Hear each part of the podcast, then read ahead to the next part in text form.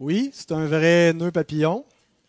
C'est moi qui ai fait le nœud. C'est pour ça qu'il est peut-être un peu de travers d'ailleurs. J'espère que ça ne vous déconcentrera pas, mais euh, au fil des semaines, je devrais apprendre à les faire de mieux en mieux. Alors que le Seigneur puisse nous bénir ce matin,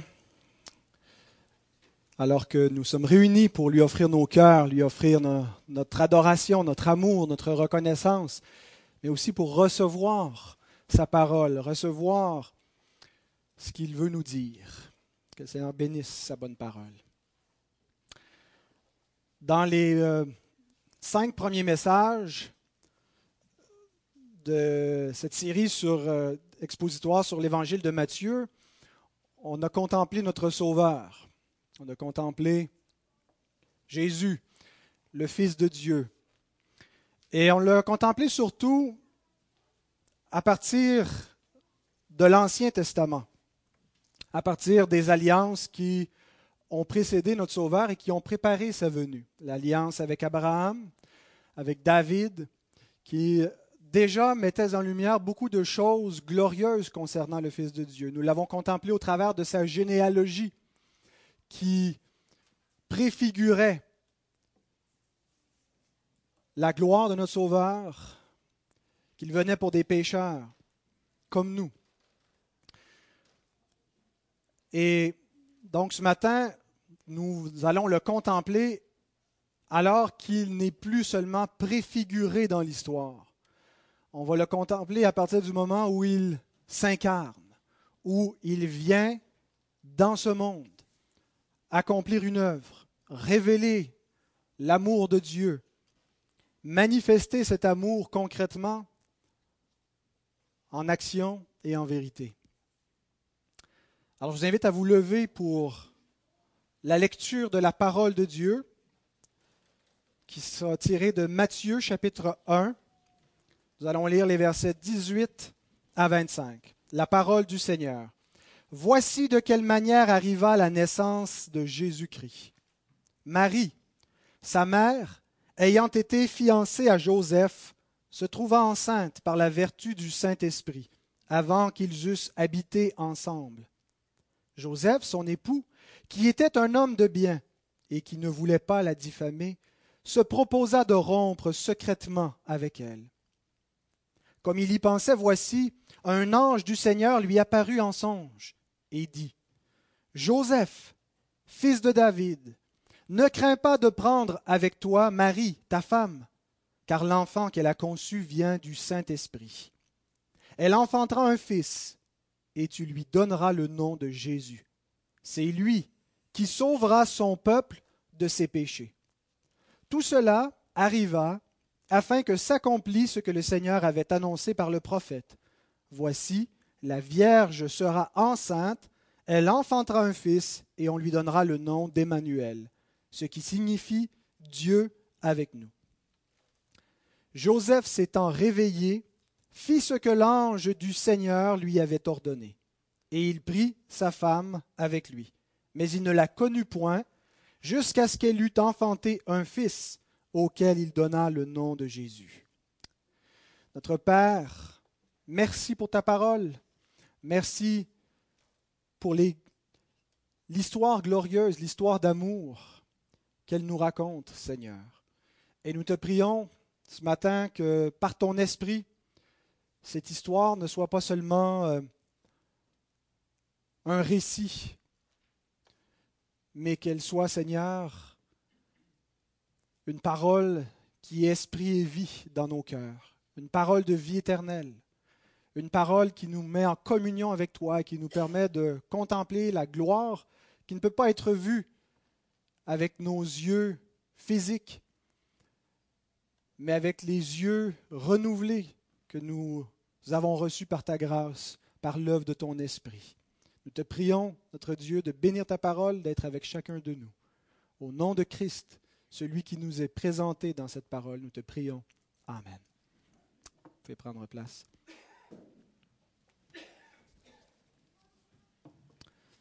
Alors ce récit nous raconte une naissance qui n'est pas comme les autres, une naissance extraordinaire, unique, une naissance virginale. Et cette naissance, en fait, elle est importante parce qu'elle révèle un enfant prodigieux. Un enfant où ce qui nous est annoncé le concernant est merveilleux et extraordinaire. Quand on lit un livre, euh, pour nous aider à suivre le, déroulement, une, façon euh, qui aide, c'est de toujours garder un œil sur la table des matières pour savoir où on s'en va. Alors, où on s'en va en ce moment avec l'évangile de Matthieu? J'ai un petit bout de la table des matières ici à vous présenter. Ça nous aide donc de faire la, pause avant de regarder notre texte pour voir comment il s'inscrit. Matthieu 1 et Matthieu 2, on a euh, les récits de la nativité, ce qui se passe pendant que Jésus est enfant. Et je crois qu'on peut diviser ces, récits, tous les versets qu'on retrouve dans ces récits, en cinq sections qui sont un peu cinq preuves à partir de la nativité de Jésus, cinq preuves qu'il est le Messie, qu'il est celui qu'Israël attendait. La première section, versets 18 à 25, que nous venons de lire, nous présente la naissance miraculeuse du Messie telle qu'elle était annoncée. Et elle nous montre quelque chose de très important, que Joseph accepte Jésus comme son fils. Il l'adopte. Et donc, on voit peut-être ici une, image du vrai Salomon, du vrai fils de David, Jésus. La deuxième section, à partir du chapitre 2, versets 1 à 12, nous présente la visite des mages, les rois qui vont venir, euh, les nations qui vont venir, qui sont en dehors d'Israël, qui viennent adorer le Sauveur d'Israël. Et il nous montre quelque chose d'important concernant le Messie, c'est qu'il devait naître dans la cité de David naître à Bethléem. Jésus nous est présenté comme le vrai David.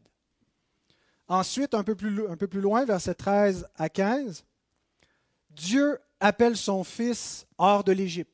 Il s'est réfugié temporairement pour trouver protection du roi Hérode qui en voulait à sa vie, voulait le faire périr. Et Dieu appelle son fils hors de l'Égypte. Et nous voyons que Jésus est le vrai Israël qui a été appelé hors de l'Égypte. Ensuite, versets 16 à 18, Hérode fait tuer tous les enfants mâles. Jésus est le vrai Moïse. On se souvient à la naissance de Moïse, comment il a été euh, réchappé euh, de ce décret du Pharaon qui voulait faire tuer tous les enfants mâles. Il y a une récapitulation de l'histoire avec la venue du Fils de Dieu qui reprend l'histoire d'Israël et qui est donc le vrai Moïse, le vrai Israël, le vrai David, le vrai Salomon. Et finalement, une dernière section avant d'entrer dans la prédication de Jean-Baptiste et le ministère public de Jésus. Un, passage donc qui vient clore l'enfance de notre Seigneur. On n'a rien entre les deux, à part un petit extrait dans l'évangile de Jean, euh, mais qui amène une précision importante que le Messie devait aussi être galiléen. il semblait pratiquement y avoir une contradiction dans les, prophéties faites à son sujet. Il devait naître à Bethléem. Bethléem n'est pas en Galilée, c'est en Judée. Euh, il naît donc à Bethléem, mais en même temps, les, prophètes annonçaient qu'il sera appelé Galiléen. Et donc, euh, Matthieu nous montre qu'il accomplit cela également. Alors, cinq preuves que Christ, que Jésus est le Christ, est le Messie. Alors voilà pour la, table des matières, ça nous aide à voir un petit peu où est-ce qu'on s'en va. Alors nous, nous prenons donc la première section qu'on a lue, versets 18 à 25 où on voit la naissance virginale de Jésus, une naissance miraculeuse pour un fils prodigieux. Et ce texte, on va le, suivre en séquence. Euh, on a d'abord une mise en contexte. Comme une introduction, les deux premiers versets, 18-19, nous met en contexte. Qu'est-ce qui se passe? Versets 20 à 23, c'est le cœur de notre texte, c'est l'ange qui vient et qui parle à Joseph et qui nous apprend des choses extrêmement importantes sur l'enfant que Marie porte. Et versets 24-25, on voit l'obéissance de Joseph. Alors nous allons y aller dans cet ordre-là, dans ces trois séquences, en passant plus de temps sur la partie centrale. Alors la mise en contexte nous apprend qu'il y avait une vierge du nom de Marie qui avait été fiancée à Joseph. À l'époque, euh, les fiançailles avaient généralement lieu entre l'âge de 12 à 16 ans. C'était beaucoup plus tôt que dans notre culture à nous, mais euh, donc les gens euh, étaient matures plus vite. L'adolescence n'existait pas dans ce temps-là. on devenait adulte pratiquement à la puberté, tout n'était pas encore réglé, mais donc de 12 à 16 ans, généralement, une jeune femme pouvait être fiancée. Et ce n'était pas comme nos fiançailles comme nous, nous avons à notre époque, où euh, nos fiançailles, c'est un engagement plus ou moins formel, mais qui peut être rompu tout simplement comme, euh, comme quand quelqu'un casse avec sa blonde ou son chum. Hein. Je casse. Euh, et donc, on ne se marie pas. Il y avait quelque chose de beaucoup plus formel avec les fiançailles au premier siècle. C'était pratiquement un mariage. les, les, deux étaient considérés déjà comme des époux, c'était engagé. On ne pouvait pas simplement rompre euh, par une simple parole. Il fallait, euh, si le, mariage était rompu, avoir une lettre de, divorce. Euh, puis il fallait qu'il y ait une raison. On ne changeait pas d'idée comme ça. C'était donc pratiquement un mariage, mais ce n'était pas encore un mariage. Pendant cette période de fiançailles, la première année, la, femme vivait encore chez, ses parents, chez son père, était sous l'autorité de son père avant de venir dans la maison de son mari et d'être euh, sous l'autorité de son mari. Et c'était une année où le, mari pouvait euh, ramasser l'argent nécessaire pour, pour la dot et pour préparer la grande fête qui allait euh, se célébrer. Et ce qui, ce qui était vraiment la cérémonie de mariage, c'est que la femme changeait de maison, ni plus ni moins. Et une fois qu'elle est dans la maison de son mari, elle est officiellement sa femme. Donc, pendant cette période-là, les époux n'habitaient pas ensemble et c'était mal vu d'avoir des, relations sexuelles de cette période-là, même si euh, ils étaient pratiquement légalement des époux. Euh, et donc, c'est ce qu'on voit. Ils sont dans cette période de fiançailles. Il l'appelle sa femme, son mari dans le texte. Euh, et le texte ajoute un élément assez important. Pendant cette période de fiançailles, Marie se trouva enceinte. Alors qu'ils n'avaient pas vécu ensemble, et c'est un euphémisme pour dire qu'il n'a pas connu sa femme, qui est aussi un euphémisme. Marie habitait à Nazareth, en Galilée. L'ange Gabriel est venu la visiter lui annonce que sa parente, Élisabeth, qui était avancée en âge, est dans son sixième mois de grossesse et lui dit que le Seigneur accorde une faveur extraordinaire à Marie, celle d'envoyer son propre Fils, le Sauveur du monde, le Messie promis en elle. Et donc Marie se questionne, comment cela se peut-il? Je ne connais point d'homme. Elle est fiancée, mais elle n'est pas encore dans la maison de Joseph. Et donc, l'ange lui dit que le Saint-Esprit va créer en elle, va concevoir l'enfant en son sein. Et à ce moment-là, Marie s'en va rejoindre sa parente Élisabeth et elle va habiter avec elle pour les trois premiers mois de sa grossesse. Et au terme de trois mois, elle retourne chez elle. C'est ce qu'on apprend dans l'évangile de Luc. Matthieu nous raconte l'histoire de la perspective de Joseph et Luc nous le raconte de la perspective de Marie. Et c'est probablement au retour de Marie que Joseph apprend qu'elle est enceinte.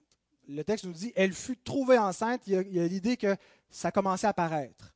Elle a trois mois de grossesse et donc il y a une évidence. Et là, on voit le dilemme de notre frère Joseph. On peut certainement imaginer que Marie lui a donné des explications. Le texte ne nous rapporte pas qu'il y a eu une conversation, mais Joseph a appris qu'elle était enceinte, il a dû voir qu'il se passait quelque chose. Marie lui a probablement expliqué ce qui s'est passé, que l'ange Gabriel avait visité, et c'est comme ça qu'elle est devenue enceinte. Joseph a eu de la difficulté à croire cette histoire-là. Jamais on n'a entendu une telle chose. Et donc, il suspecte que pendant son voyage dans sa famille, Marie a commis l'adultère. Il ne sait pas exactement comment ça s'est passé. Est-ce qu'elle s'est fait violer? Euh, ou est-ce qu'elle était consentante? Mais une chose est certaine, elle est enceinte et ce n'est pas Joseph qui est le père. Et qui plus est, la femme qu'il aime, qu'il s'apprêtait à recevoir dans sa maison, lui apparaît maintenant comme une femme adultère et menteuse. Et l'Écriture nous dit qu'il était un homme juste. Joseph était juste. C'est-à-dire qu'il voulait observer la loi. Il était soucieux dans sa conscience de faire ce qui est bien. C'est une situation difficile, je n'ai pas demandé ça, je me retrouve là-dedans. Qu'est-ce que je dois faire? Qu'est-ce qui est juste? Qu'est-ce que la loi de l'Éternel prescrit dans une telle circonstance? Le texte ne nous dit pas qu'il était également un homme bon, mais on peut le, supposer, puisque le texte nous dit qu'il voulait la répudier, parce que c'était ce qui était juste à faire, à ses yeux. Elle a commis un adultère, elle est enceinte, c'est pas moi qui est le père, elle est ma femme. Mais il voulait la répudier secrètement.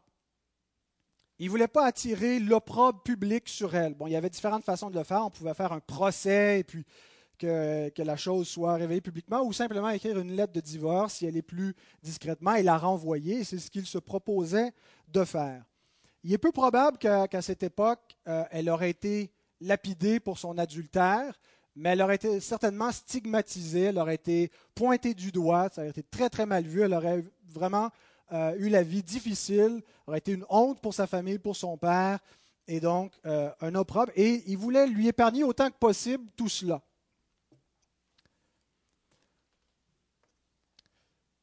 Alors Joseph réfléchit, a dû prier, chercher la face du Seigneur. Et on voit donc dans son exemple, si on peut faire déjà une application pour nous-mêmes, dans des situations difficiles, dans des situations qu'on n'a pas demandé, qui nous arrivent comme ça dans les bras, puis on ne sait pas comment agir.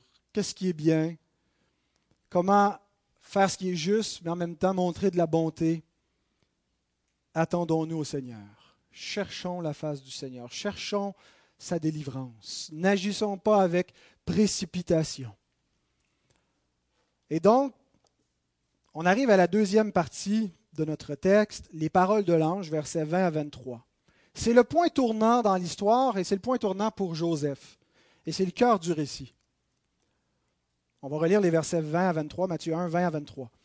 Comme il y pensait, comme il pensait à tout cela et à la répudier secrètement, voici, un ange du Seigneur lui apparut en songe et dit, Joseph, fils de David, ne crains pas de prendre avec toi Marie, ta femme, car l'enfant qu'elle a conçu vient du Saint-Esprit. Elle enfantera un fils et tu lui donneras le nom de Jésus. C'est lui qui sauvera son peuple de ses péchés. Tout cela arriva afin que s'accomplisse ce que le Seigneur avait annoncé par le prophète. Voici la Vierge sera enceinte, elle enfantera un fils, et on lui donnera le nom d'Emmanuel, ce qui signifie Dieu avec nous. Il n'y a aucun exemple chez les Hébreux dans les écrits bibliques, les écrits du canon biblique et les autres écrits chez les Hébreux d'une naissance virginale. Il y a plusieurs exemples de naissance providentielle où on le voit avec notre père Abraham, sa femme était stérile, ils étaient avancés en âge, il n'y avait plus la possibilité d'avoir un enfant, et pourtant il y a la promesse d'un fils par lequel vient le salut pour les nations, une promesse qui, a été donnée avant Abraham, qu'un fils viendrait écraser la tête du serpent, Genèse 3.15. Et Dieu fait une œuvre miraculeuse, par une voie naturelle, mais néanmoins un miracle. Ce n'était pas une naissance virginale, mais c'était euh, une, naissance quand même miraculeuse, providentielle. On le voit aussi avec Isaac et Rebecca. Et à, différents moments dans l'histoire, et tout ça pointe vers la naissance miraculeuse, qui n'est pas comme les autres, puisqu'elle est une naissance virginale. Euh, on verra un peu plus loin pourquoi il en était ainsi. La première chose que l'ange dit à Joseph, il le nomme. Joseph, fils de David. Il lui donne un titre. Et ce titre, dans les évangiles, est toujours réservé à Jésus. C'est toujours Jésus qui est appelé fils de David. Fils de David, aie pitié de nous. Les gens s'adressaient à lui, sachant qu'il est un fils de David. Mais pas simplement un fils, le fils de David, on a vu dans le dernier message qu'est-ce que ça signifiait, fils de David? Mais maintenant, ce titre est appliqué à Joseph. Et on doit comprendre que c'est par Joseph que Jésus obtient ce titre. C'est par Joseph que Jésus lui-même a un droit légal à la lignée de David. Il peut être un descendant par sa mère, elle est probablement une fille de David, mais c'est de père en fils que se faisait la lignée davidique. Et donc, on voit c'est quoi l'enjeu dans la parole que l'ange adresse à Joseph. Si Joseph répudie Marie, Jésus n'est pas le fils de David. Suivez si Joseph répudie Marie, cette lignée, ce trône promis à un fils de David, les prophéties sont compromises. Et Dieu a annoncé des choses extraordinaires. Il a dit ceci par le prophète Jérémie, chapitre 23, versets 5 à 6. Voici les jours viennent, dit l'Éternel, où je susciterai à David un germe juste. Il régnera en roi et prospérera. Il pratiquera la justice et l'équité dans le pays. En son temps, Judas sera sauvé. Israël aura la sécurité dans sa demeure, et voici le nom dont on l'appellera l'Éternel notre justice. Il y a vraiment beaucoup de noms, cet enfant-là. L'Éternel notre justice, un germe que Dieu, que l'Éternel va susciter à David, un fils qui va régner, qui va prospérer, qui va sauver Israël. Et donc Matthieu nous montre que Jésus est le descendant légitime de David. L'ange s'adresse à Joseph, fils de David, et rappelle ce lien légal, cette lignée, ces promesses, cette alliance. Et donc on voit tout ce qui est au cœur, tout ce qui est en jeu ici. Ensuite, il lui dit, ne crains pas de prendre avec toi Marie, ta femme, car l'enfant qu'elle a conçu vient du Saint-Esprit. Il lui dit donc, Marie n'est pas adultère. Ce que Marie t'a dit, c'est la vérité. L'enfant qu'elle porte, c'est le Fils de Dieu, et il vient du Saint-Esprit. Imaginez le soulagement de Joseph. Imaginez sa joie. Quand on est dans une impasse, quand on est dans une situation difficile qui nous blesse, qui, nous étouffe et que le Seigneur nous délivre, que le Seigneur nous apporte une bonne nouvelle, combien nos cœurs sont dans la joie et on veut louer l'Éternel, notre cœur est léger. Eh bien, il devait se, trouver dans cette joie-là. Il va pouvoir défendre sa femme. Il va pouvoir, probablement que les gens ne comprendront pas, ils vont faire face. Bon, on n'a pas attendu complètement de vivre ensemble. Marie est enceinte. Bon, c'est fait. Je la prends chez nous. Elle est ma femme aux yeux des gens, c'est un péché, mais c'est moins grave. Mais il peut la défendre, défendre son honneur, s'associer à son opprobre et d'une certaine façon porter l'opprobre du Christ dans cette forme d'humiliation qui en même temps est une joie, un trésor, une bénédiction pour lui. Mais la joie suprême de Joseph n'est pas en Marie, mais en son fils. je ne pense pas qu'il y a de gens euh, de, des gens encore euh, foncièrement catholiques romains parmi nous, mais je le dis pour certains qui pourraient peut-être nous écouter à la radio, notre joie ne doit pas être Marie, la Vierge, mais le Fils qu'elle porte, qui est le Fils de Dieu. Il est le sujet de joie dans ce récit qui nous est rapporté. Et ça devait être la joie de Joseph c'est une joie de savoir que sa femme n'est pas adultère et de, pouvoir l'aimer, de la prendre comme sa femme. Mais lorsqu'il entend ce qui suit, ce qui concerne l'enfant qu'elle porte, c'est là où est le véritable trésor.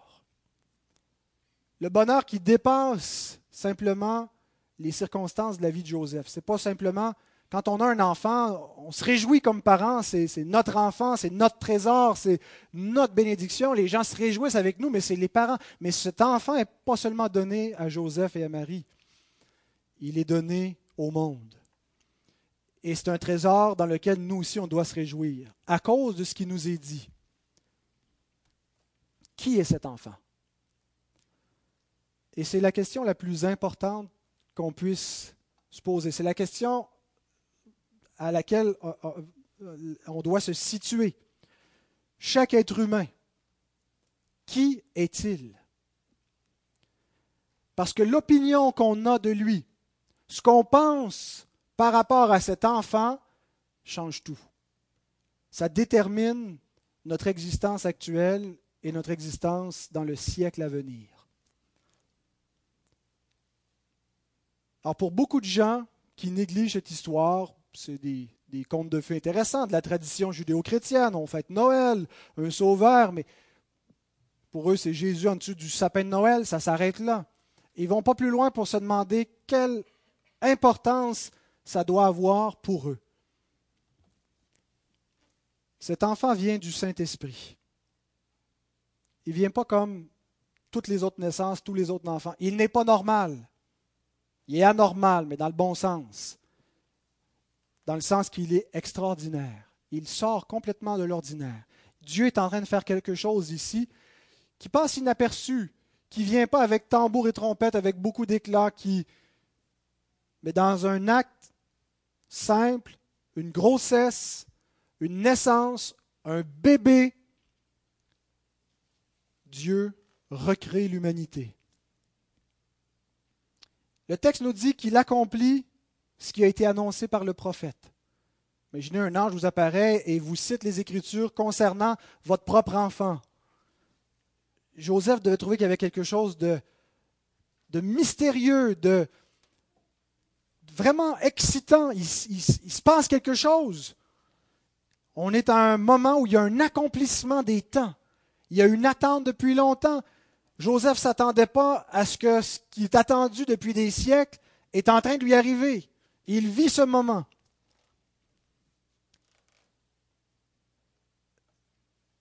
Et l'ange annonce deux noms.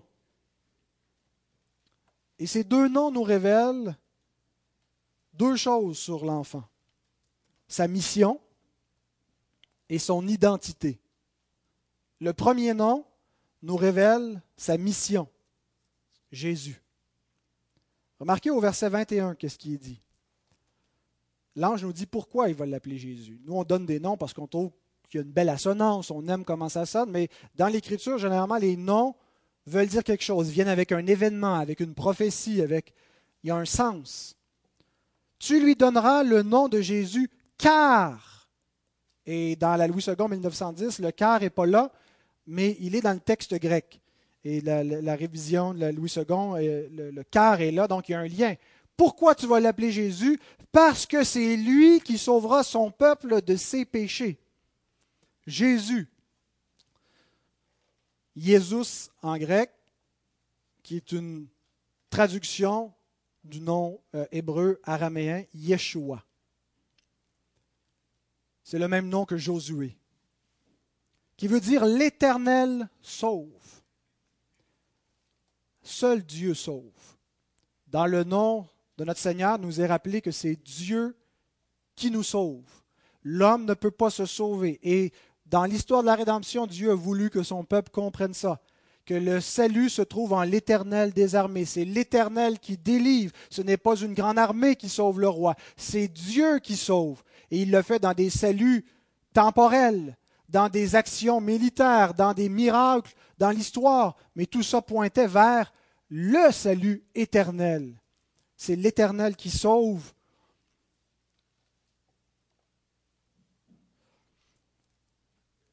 Le peuple attendait d'être sauvé. On attendait un sauveur en Israël. On n'attendait pas un sauveur exactement comme celui-là, par contre.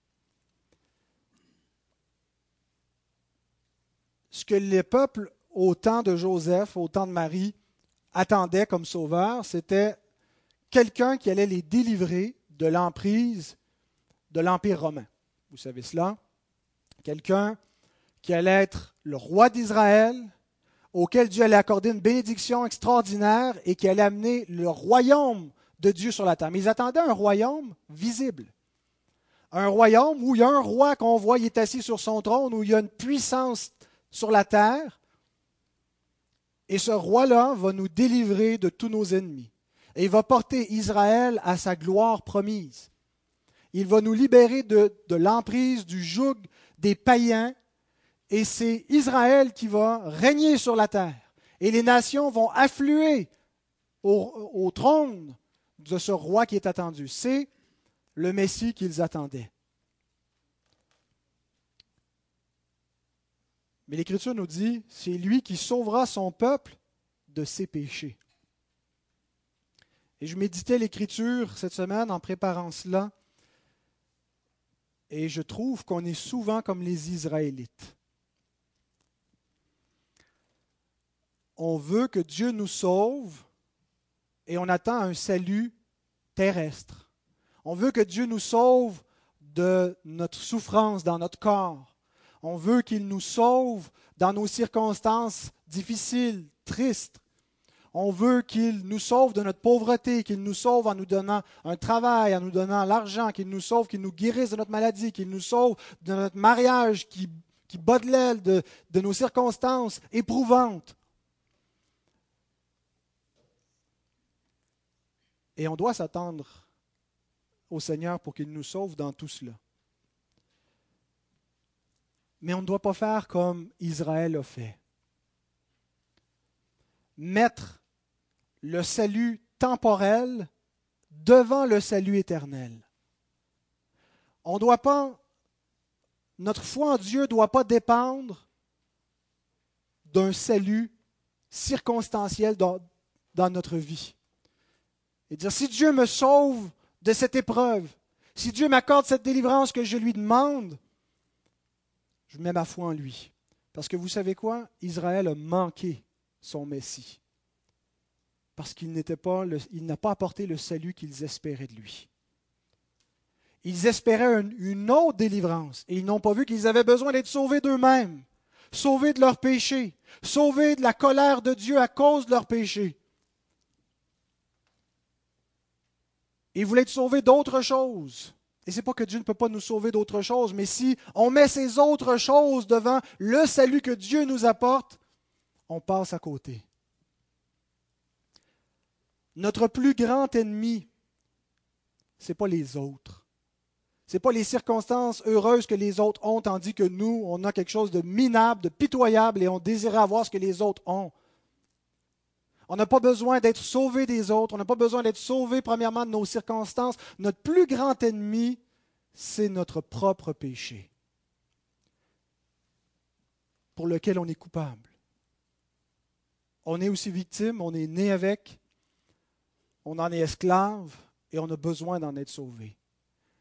Et c'est le péché qui nous rend misérables, qui nous rend malheureux, qui nous rend dépendants des autres personnes, dépendants de substances, dépendants de l'alcool, dépendants d'une forme déviée de sexualité, notre péché. Et on peut demander au Seigneur de nous délivrer, de nous apporter toutes sortes de délivrances qu'on espère en lui. Mais espérons premièrement d'être délivrés de notre péché, en en étant pardonnés, en étant réconciliés avec Dieu. C'est le salut central, principal, qui passe avant tous les autres. Et Dieu ne nous a pas promis qu'il nous donnerait aucun autre salut, qui nous délivrerait nécessairement de la pas pour l'instant. On aura toutes ces bénédictions matérielles, physiques, pour l'éternité dans un corps glorifié. Mais en attendant le salut central que Dieu nous apporte, la délivrance, c'est d'être sauvé de notre péché. Et c'est ce que Christ vient faire. Ne manquons pas le Messie par une fausse attente en Dieu, par l'espérance d'un salut qui ne nous a pas promis. Continuons d'espérer en Dieu pour toutes nos circonstances, mais qu'elles soient subordonnées à l'espérance pour le salut de notre âme. Qui vient-il sauver?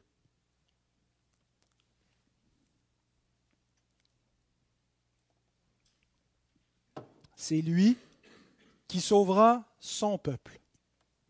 Intéressant, n'est-ce pas? Il vient sauver son peuple. Une lecture rapide pourrait nous faire croire qu'il parle ici du peuple d'Israël. les autres récits de la Nativité, le cantique de Zacharie par exemple, parle que l'enfant qui vient vient délivrer Israël. Et c'est vrai dans ce sens-là que Christ est envoyé aux brebis perdues de la maison d'Israël. Il vient apporter le salut tel que promis à Israël. Ils ont mal compris les prophéties, le genre de salut qu'il va accomplir. Il vient pour eux. Mais on se rend compte assez vite dans les évangiles et dans le reste du Nouveau Testament que le peuple qu'il vient sauver dépasse la nation juive, dépasse les juifs ethniques, les descendants physiques d'Abraham. Et déjà dans les versets qui ont précédé notre texte de ce matin, on avait des indications de cela. Le fils d'Abraham, Jésus, Jésus-Christ de Nazareth, fils d'Abraham, le fils d'Abraham en lequel toutes les nations de la terre seront bénies. Un peuple que Dieu va donner à Abraham qui va être formé de toutes les nations et non pas seulement du peuple juif. Dans cette généalogie, on voit que des étrangers sont entrés. La porte est ouverte aux païens. Le chapitre suivant, on voit que c'est des païens qui viennent adorer le Fils, qui ont vu qu'un roi est né en Israël alors que le reste de la nation ne le sait pas. Et les Écritures nous permettent de comprendre que le peuple que le Christ vient sauver, l'Israël de Dieu, le vrai juif qui n'en a pas les dehors, mais qui est circoncis dans le cœur, c'est celui qui croit. Celui-là est le fils et la fille d'Abraham. Vous êtes la postérité de l'Abraham si vous croyez en Christ. Nous sommes le peuple de Dieu, le seul peuple de Dieu. Dieu n'a pas deux peuples. Sous la nouvelle alliance, un seul peuple à salut. Mais plus encore, ce que je veux qu'on voit dans cette expression, il vient sauver son peuple de ses péchés, c'est l'expiation définie. Non seulement il vient pas sauver la nation d'Israël, mais il vient sauver des païens qui vont former l'Israël de Dieu. Galates 6, 16, je crois que Paul l'appelle comme ça les, le peuple de Dieu. L'Israël de Dieu, c'est nous. Romains 2, le vrai juif, selon l'Esprit. Mais on a souvent une idée de l'œuvre de l'expiation de la manière suivante. Jésus meurt pour tous les péchés de tous les hommes, et c'est une œuvre qui a le potentiel de sauver qui que ce soit, mais qui ne sauve personne. C'est-à-dire qu'en elle-même, elle, n'accomplit rien, cette mort, jusqu'à ce que l'homme la rende efficiente par sa foi. Donc, Jésus n'expie pas le péché ou ne, ne, sauve pas efficacement qui que ce soit, mais il rend le salut possible. Mais ce n'est pas ce que l'Écriture dit. Il meurt spécifiquement pour expier des péchés. Et en faisant ça, il accomplit le salut, il scelle la rédemption et il le fait envers une totalité d'individus qui sont son peuple. Et l'Écriture nous montre que son peuple lui a été donné avant la fondation du monde. Les élus que le Père m'a donnés. Il vient mourir pour son épouse, il vient donner sa vie pour ses brebis. Si vous êtes à Christ, vous devez comprendre l'élément particulier de la rédemption. Ce n'est pas vous qui vous êtes mis dans ce peuple de Dieu, mais c'est une grâce. C'était particulièrement destiné à vous. Votre nom était inscrit. C'est l'élection de Dieu. Et Jésus vient racheter ce peuple, vient mourir pour cette totalité qui lui est donnée. Voilà sa mission qui nous est donnée en un mot dans son nom. Yeshua, l'Éternel sauve. Il y a un deuxième nom qui est ajouté qui est Emmanuel. Tout cela s'accomplit ou arriva afin que s'accomplisse ce que Dieu a annoncé par le prophète. C'est le prophète Ésaïe, Ésaïe 7, 14, mais on peut lire juste le verset 23, Matthieu 1, 23.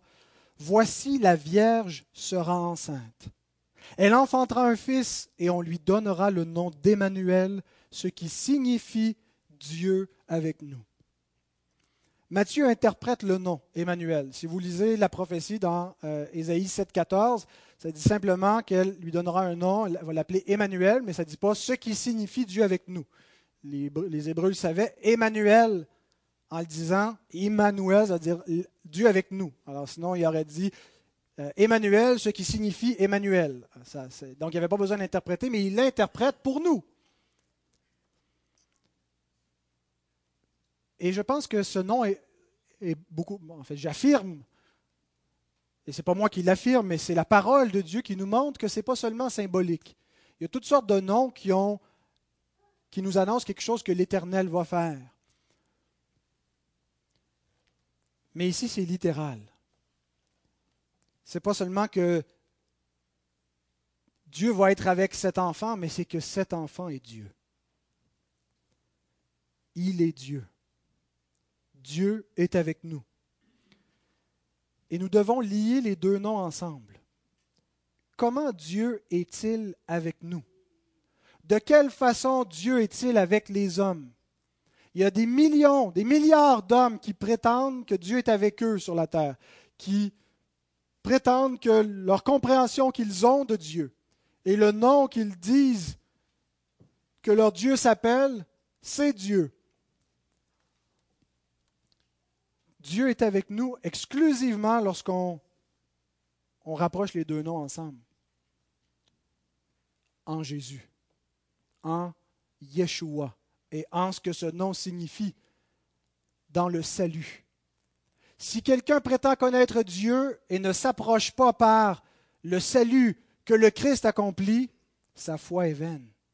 Celui qui n'a pas le Fils n'a pas le Père. Il existe toutes sortes de conceptions de Dieu qui sont des faux dieux. Il ne suffit pas de reconnaître qu'il y, a Dieu qui existe pour connaître le vrai Dieu. Dieu est avec nous si Jésus est notre Sauveur.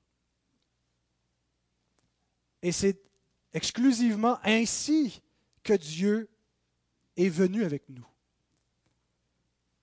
L'appel est universel. Il vient sauver le monde, il vient ouvrir la porte aux nations. Tous les hommes sont appelés. Mais l'entrée, le chemin est unique, le seul chemin. La porte est droite. C'est exclusivement par lui que ça se passe. Joseph donc entend quelque chose de merveilleux. Paul nous dit que le mystère de la piété est grand. Il a été manifesté en chair. Dieu a été manifesté en chair. Le Dieu qui nous a créés, vous vous êtes levé ce matin, vous avez vu la lumière, vous avez vu la clarté du jour, vous avez vu des belles choses en vous en venant, la nature, le monde qui a été fait le Dieu qui a tout créé, le Dieu qui vous a créé, le Dieu qui a fait l'univers, les étoiles, a été manifesté en chair.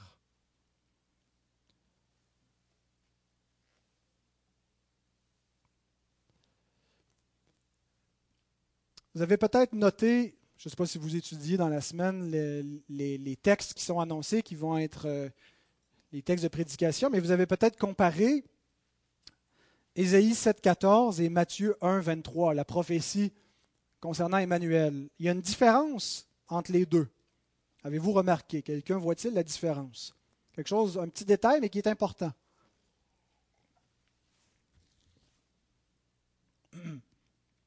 Qui l'appellera Emmanuel? Sa mère? Ben, lui, le second traduit on lui donnera, mais c'est ils lui donneront ici. C'est intéressant parce que Matthieu ne cite pas exactement la prophétie telle qu'elle se présente dans Ésaïe 7, 14. Dans Ésaïe 7, c'est sa mère qui l'appellera Emmanuel. Mais Matthieu ne dit pas elle lui donnera le nom d'Emmanuel, mais ils lui donneront le nom d'Emmanuel. Et ce il, je pense qu'il faut le rapprocher du verset 21 c'est son peuple. son peuple va le reconnaître comme Dieu avec nous. Ce n'est pas qu'il a, il a falsifié l'Écriture, les deux choses sont vraies. Elle lui donne le nom d'Emmanuel, elle reconnaît que c'est ce salut, c'est Dieu avec nous. Mais ça dépasse, cette bénédiction n'est pas donnée seulement à Marie et à Joseph, mais elle concerne aussi son peuple au verset 21, c'est nous. Nous sommes concernés. Nous ne faisons pas seulement lire l'histoire de la naissance d'une famille en Israël il y a longtemps, nous sommes dans ce texte. Nous sommes ce peuple qui clamons un droit, un privilège ici, qui réclamons pour nous le privilège de confesser le nom de cet enfant, notre Sauveur, Emmanuel. Dieu est avec nous. Alors Jésus nous donne la mission, il sauvera son peuple de ses péchés, et Emmanuel nous donne son identité. Qui est-il? C'est l'Éternel, c'est Dieu avec nous. Terminons avec les deux derniers versets 24 et 25 où on voit l'obéissance de Joseph. Joseph s'étant réveillé fit ce que l'ange du Seigneur lui avait ordonné. Et il prit sa femme avec lui, mais il ne la connut point jusqu'à ce qu'elle eût enfanté un fils auquel il donna le nom de Jésus. Joseph obéit. Et c'est toujours comme ça que se manifeste la foi. Pourquoi Joseph a obéi? Parce qu'il a cru. Si Joseph n'a pas cru les paroles de l'ange, il n'obéira pas. S'il continue de croire que Marie est adultère, il va la répudier. Il croit ce que l'ange lui a dit. Et qu'est-ce que l'ange lui a dit? Que cet enfant-là venait d'en haut, venait du Saint-Esprit. Et que c'est l'enfant qui a été promis depuis Genèse 3.15, l'enfant qui va écraser la tête du serpent, la postérité de la femme, le Sauveur. Joseph obéit parce qu'il croit ce qu'il a dit, ce que l'ange lui a dit. Et s'il croit ce que l'ange lui a dit, ça veut dire qu'il croit en son fils. Il croit en cet enfant. Il met sa foi dans le salut qui lui est présenté, qui n'est plus maintenant sous la forme d'une promesse à venir, qui n'est plus sous les ombres et les types de l'Ancien Testament, mais qui est entré dans l'histoire. C'est le moment de l'incarnation. Ta femme porte le salut en elle et il a confiance en Jésus. Et c'est pourquoi il obéit. Et c'est toujours ainsi que se manifeste la véritable foi. Dire qu'on croit en Jésus et ne pas lui obéir, c'est se tromper soi-même. C'est une fausse foi. Je ne parle pas qu'on obéit parfaitement, nous allons désobéir à Jésus. Mais quelqu'un qui dit croire au Fils de Dieu et qui ne le suit pas, et où il n'y a aucun changement, où ça n'affecte pas sa conduite. Joseph s'en allait là, il s'en allait dans une direction. Et parce qu'il a eu foi en son propre fils, qui n'est pas son fils biologique, mais qui l'adopte, il change de direction. Et c'est ce qui arrive pour tous les pécheurs qui croient au Christ. Leur vie change lorsqu'ils croient. Telle est la voie de la foi, c'est la voie de l'obéissance. L'obéissance temporaire indique une foi temporaire.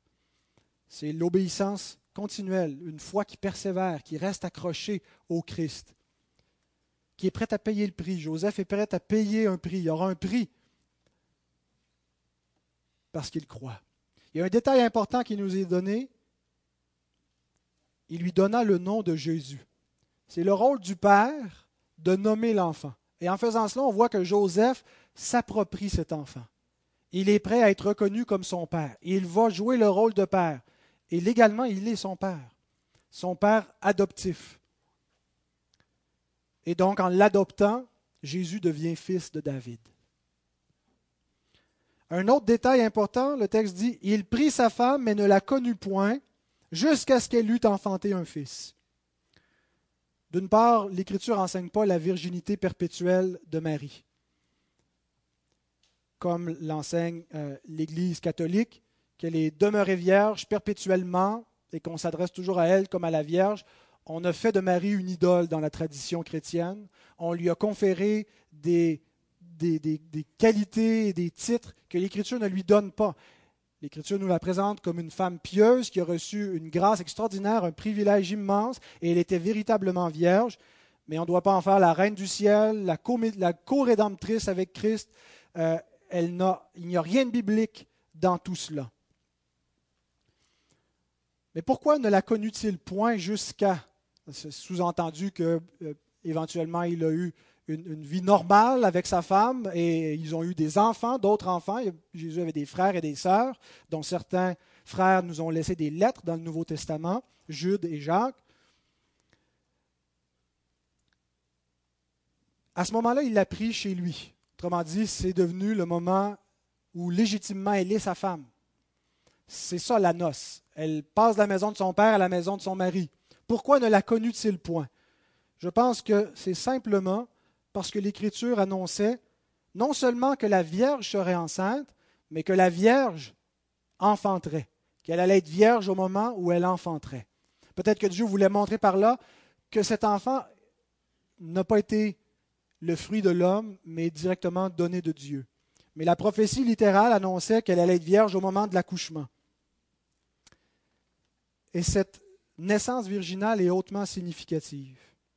Je termine avec, cette dernière remarque. Et je sais, les enfants, je vous entends soupirer. Écoutez bien. Une vierge ne peut pas avoir un enfant.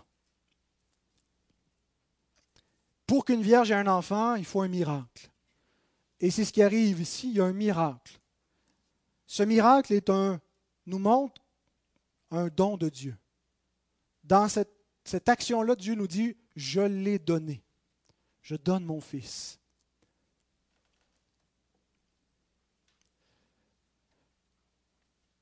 Et ce qu'on voit dans cette naissance, Dieu aurait pu le donner par une naissance normale, par l'intermédiaire de Joseph, qui serait venu vers sa femme. Mais ce n'est pas Joseph qui est le père biologique, parce que Dieu veut nous montrer quelque chose. Il veut nous montrer qu'il recrée l'humanité. Vous lirez ce texte à la lumière d'un Corinthiens 15. Le premier homme est de la terre, le deuxième homme, le deuxième Adam est du ciel. Il est envoyé, il est créé en la femme par l'Esprit Saint.